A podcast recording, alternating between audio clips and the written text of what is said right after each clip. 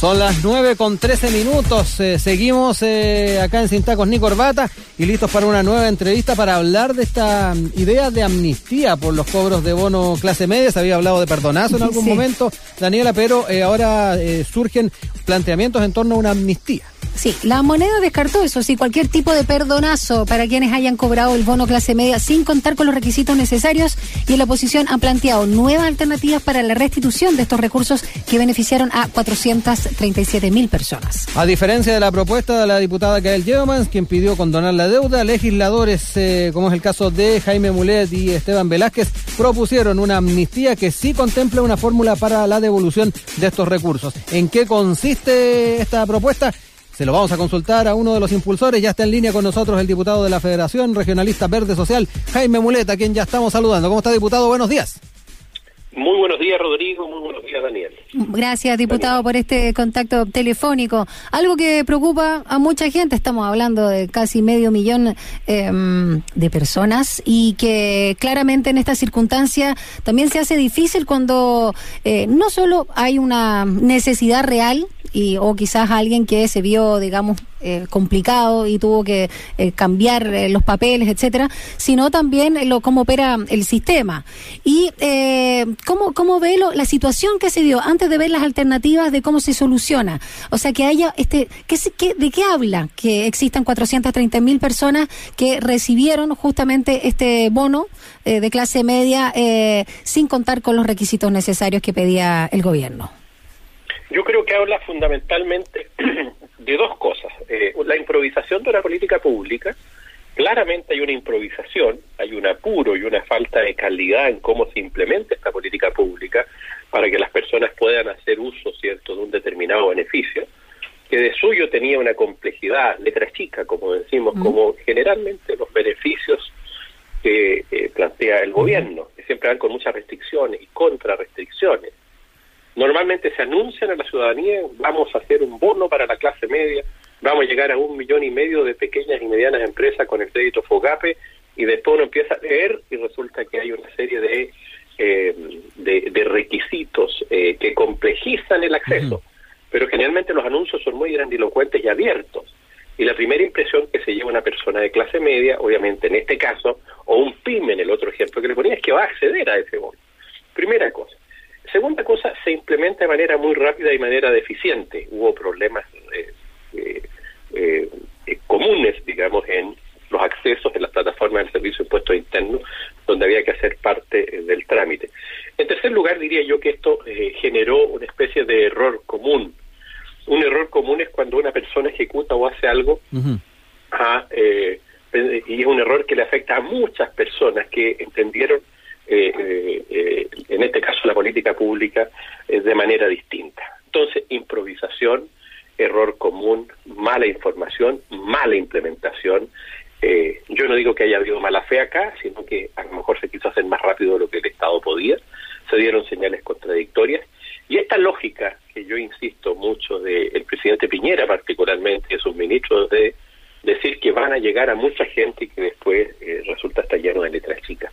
Creo que eso es el contexto. Por eso que hay cerca de 500.000 serenos y chilenas que accedieron pensando en que habían visto disminuidos sus ingresos, ellos o a lo mejor su entorno, su familia. hay, una serie de consideraciones. Ah, si era solo el ingreso propio, si se consideraron las horas extraordinarias, los promedios de cuándo. Eh, gente, por ejemplo, en el sector público mejora sus eh, ingresos a través de eh, las horas extraordinarias y de los viáticos, que hoy día no lo hay. Eh, uno considera a lo mejor el ingreso propio, otros consideraron también si había disminuido el ingreso familiar, con la cónyuge, el hijo, el papá, etc. Entonces hubo ahí una situación muy enredosa, difícil, improvisada. Yo no creo que haya 500.000 chilenos que en un mes se pusieron a eh, mala fe y que dolosamente dijeron vamos a estafar al Estado y vamos a conseguir este recurso. Además, el contexto. El contexto es la pandemia. La pandemia que, estamos hablando del mes de julio, agosto, eh, susto, miedo, mesas de encierro. Una situación muy compleja. Entonces, tratar de meter presa a esa gente y perseguirlas penalmente, a mí realmente me parece una verdadera locura. Diputado, usted eh, eh, junto con eh, su padre Esteban Velázquez hablan de amnistía. Expliquemos un poco el, el, alcance que tiene la propuesta, las diferencias también con lo que planteó la, diputada Jevans, porque pareciera que aquí el tema de que no exista persecución penal es un, denominador común, pero está este concepto de amnistía que plantean ustedes. Claro, la persecución penal, ¿por qué me preocupe?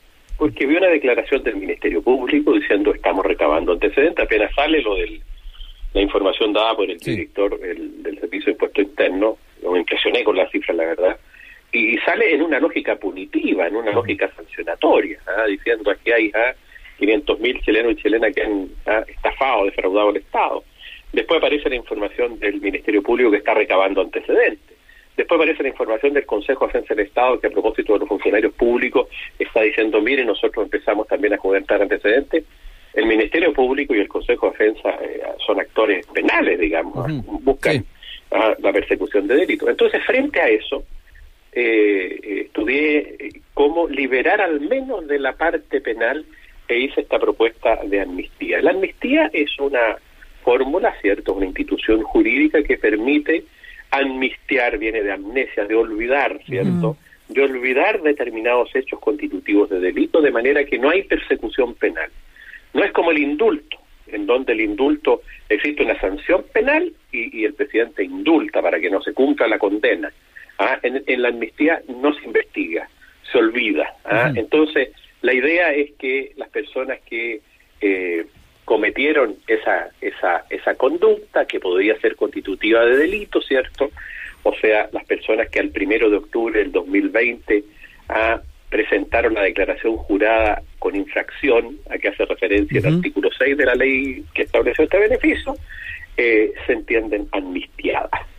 Entonces, no tiene que investigar nada el Ministerio Público, no tiene que investigar nada el Consejo de Defensa del Estado. Pero sí, si el Estado la tesorería quiere cobrar, puede cobrar, porque la amnistía es desde el punto de vista penal, de la sanción que pudiera haber. Hay varias figuras penales que se pueden perseguir.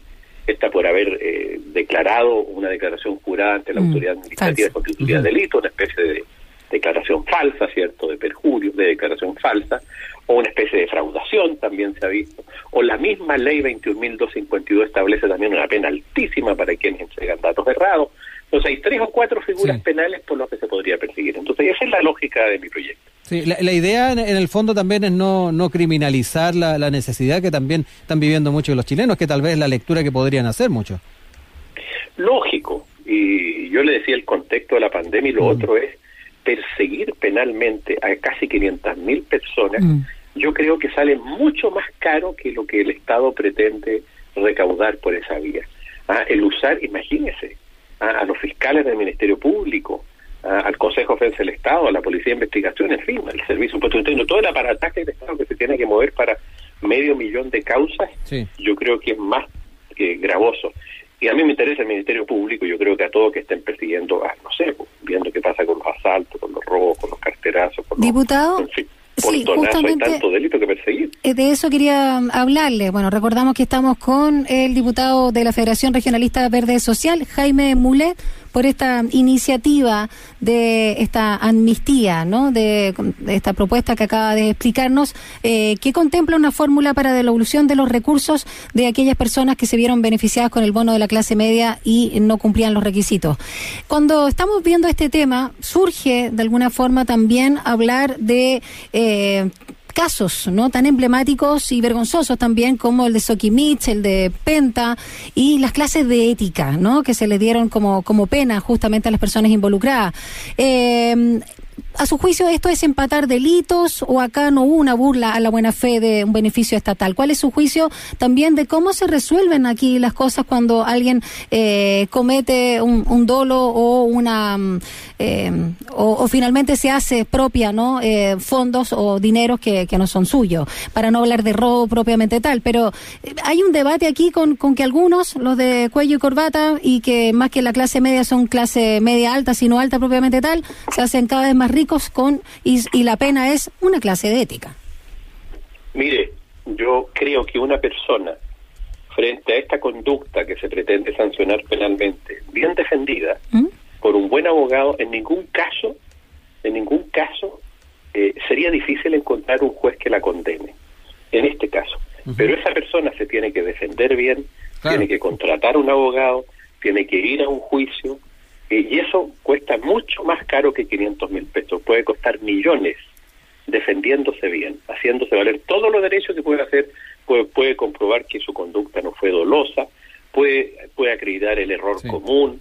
Hay una serie de, eh, y yo creo que bien defendida estas personas, pues yo creo que no hay delito, o sea, en, en, en, en, la medida que saque esa buena defensa. ¿ah? Es muy difícil encontrar un juez que vaya a condenar a una persona en medio de la pandemia por haber hecho esta declaración de manera equivocada. Yo creo que no hubo conductas dolosas, pero estas personas, la inmensa mayoría, no va a poder ir a defenderse, va a ir a hacer una declaración, le van a ofrecer, oiga, firme aquí y que a, de, estos, de estos procedimientos abreviados, va a quedar con sus papeles manchados. Yo no, yo no, no me convenzo que sean conductas dolosas. Hay una especie de estado de necesidad, hay una situación, si usted quiere, como el robo famélico, ¿ah? mm. que, que no se sanciona, digamos, en la doctrina. Pues hay una situación grave. Ahora, Claro, la persona esa en particular no disminuyó, no vio disminuido su ingreso, pero hay que ver el contexto familiar. Muchas situaciones, entonces creo que es un error perseguirlas penalmente. Ahora, si devuelve la plata voluntariamente, perfecto. Si es que después el Estado puede recuperar a través de las declaraciones de impuestos, perfecto, ¿me entiende? Me parece.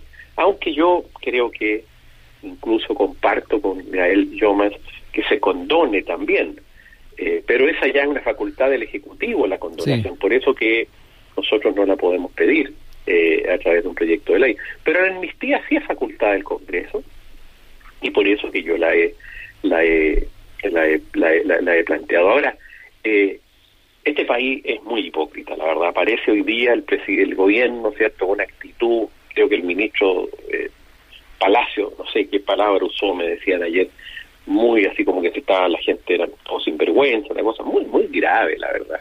Y cuando aparecen ciertas situaciones, no sé, pues la disminución en la multa a Ponce Lerú, en fin, el condonazo Johnson, y usted puede encontrar una lista, las clases de ética, la absolución en el juicio farmacia que yo perseguía a los ejecutivos de la farmacia por la corrupción, terminaron absueltos dos uno, claro, con todos los mejores estudios jurídicos detrás y uno solo tratando con el fiscal de, perseguir esa situación tan grave. Sí. Entonces hay mucha hipocresía. Yo creo que aquí eh, es gente decente la que está, es gente que se puede haber equivocado, es gente que necesitaba él o su familia los recursos y, no soy partidario de meterlos presos, mandarle sus papeles de antecedentes.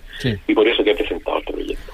eh, diputado, eh, importante también saber eh, cómo ha estado la, la conversación con sus pares, eh, la posibilidad de que esto efectivamente pueda avanzar, ¿se ha podido dialogar un poquito con la bancada? Mire, he dialogado solo con algunos diputados, no, no, no, no, no con, con muchos, pero yo creo que este es un proyecto que tiene que darse cuenta hoy día o el martes en la sala. Hay un problema técnico que a lo mejor tiene que mandarse al Senado, tengo que ah. de, entrada, digamos, ¿eh? Eh, por, por una disposición constitucional que tiene que resolverse. Y hoy día espero hablar igual, por si es que lo mandan al Senado, con algunos senadores para que lo impulsen. Que siempre cuesta un poquito más. Eh, mire, yo, yo por lo que he estado viendo creo que vamos a tener creo que el proyecto se debería aprobar. O sea, yo lo, lo, lo hallo eh, eh, como una situación eh, muy razonable, digamos, ¿ah? sobre todo si no se establece la condonación en este proyecto de ley. O sea, ya si el Estado, el gobierno decide iniciar acciones para recuperar la plata, para dar las señales, bueno, uno podría entender eso, pero meter preso a una persona por eso y y sobre todo ocupar el aparataje del Estado que tiene que estar persiguiendo, no sé, a los verdaderos delincuentes eh, que están cometiendo delitos, eh, al tráfico, en fin, a las grandes mm. defraudaciones, a los asaltos. Hay tanta pega que hacer en materia de seguridad pública. Diputado, eh, parece que el ministro de Economía estaba buscando, porque me quedé ahí curiosa, frescura de, en tiempos de pandemia, por lo menos fue una de las frases que emitió el ministro eh, Lucas Palacio en torno a la gente mm. que se había hecho de, estos fondos. Frescura en tiempos de pandemia. esas frases como país bananero cuando aprobamos el proyecto, cuando queríamos aprobar el proyecto del 10% que impulsé, el primer proyecto que, impulsamos los regionalistas, claro, dijo, hoy día frescura yo no creo, la verdad, que sean unos frescos. Les soy bien honesto. Yo, con, bueno, son 500.000 chilenos, o sea, eh, casi 500.000 chilenos y chilenas. Por eso le preguntaba al Eh, inicio de, lo, de la señal, de lo que hablaba justamente esta situación, que no tiene que ver eh, con nuestra idiosincrasia, sino con la soledad y el abandono que tenemos con nuestro Estado y, bueno, este gobierno de turno frente a la pandemia. Queremos agradecerle, diputado Mulet, Jaime Mulet, por la Federación Regionalista Verde Social, por habernos explicado también esta mm, idea de amnistía, este proyecto, ¿no? Por los cobros de bono a clase media. Que tenga un lindo día jueves. ¿Va a ver el fútbol, diputado, o no le gusta el fútbol? Sí me gusta, espero poder verlo, pero tenemos día la discusión Sí. del proyecto de ley de migraciones, que es bien Sí. complejo, largo, Sí, difícil. por lo general es bien largo. Sí, no, eh, Sí. es bien polémico algunos de esos aspectos, así que Sí. Eh, Pero Eh, la pronóstico. pega primero. Pronóstico, diputado. eh, yo me voy por un empate. Ya. Ah, mire, ya. Sí, Sí, es que Le puede- tengo fe todavía Sí. a la roja, yo mucha es que fe todavía. históricamente ha costado en el centenario, así que un empate no sería mal. Yo sé, por eso, pero yo le tengo fe a la roja. Sí, todos le tenemos fe a la roja. Oiga, si, si lo escucha, lo invitamos a escucharlo por Radio Sach. Bueno, Desde las muchas 19. gracias Con los secos del bar. Eso. Gracias, diputado Mulet. Un abrazo. Muy Chao. bien, muchas Chao. gracias, hasta luego, buenos días. adiós. Buenos días, que esté muy bien.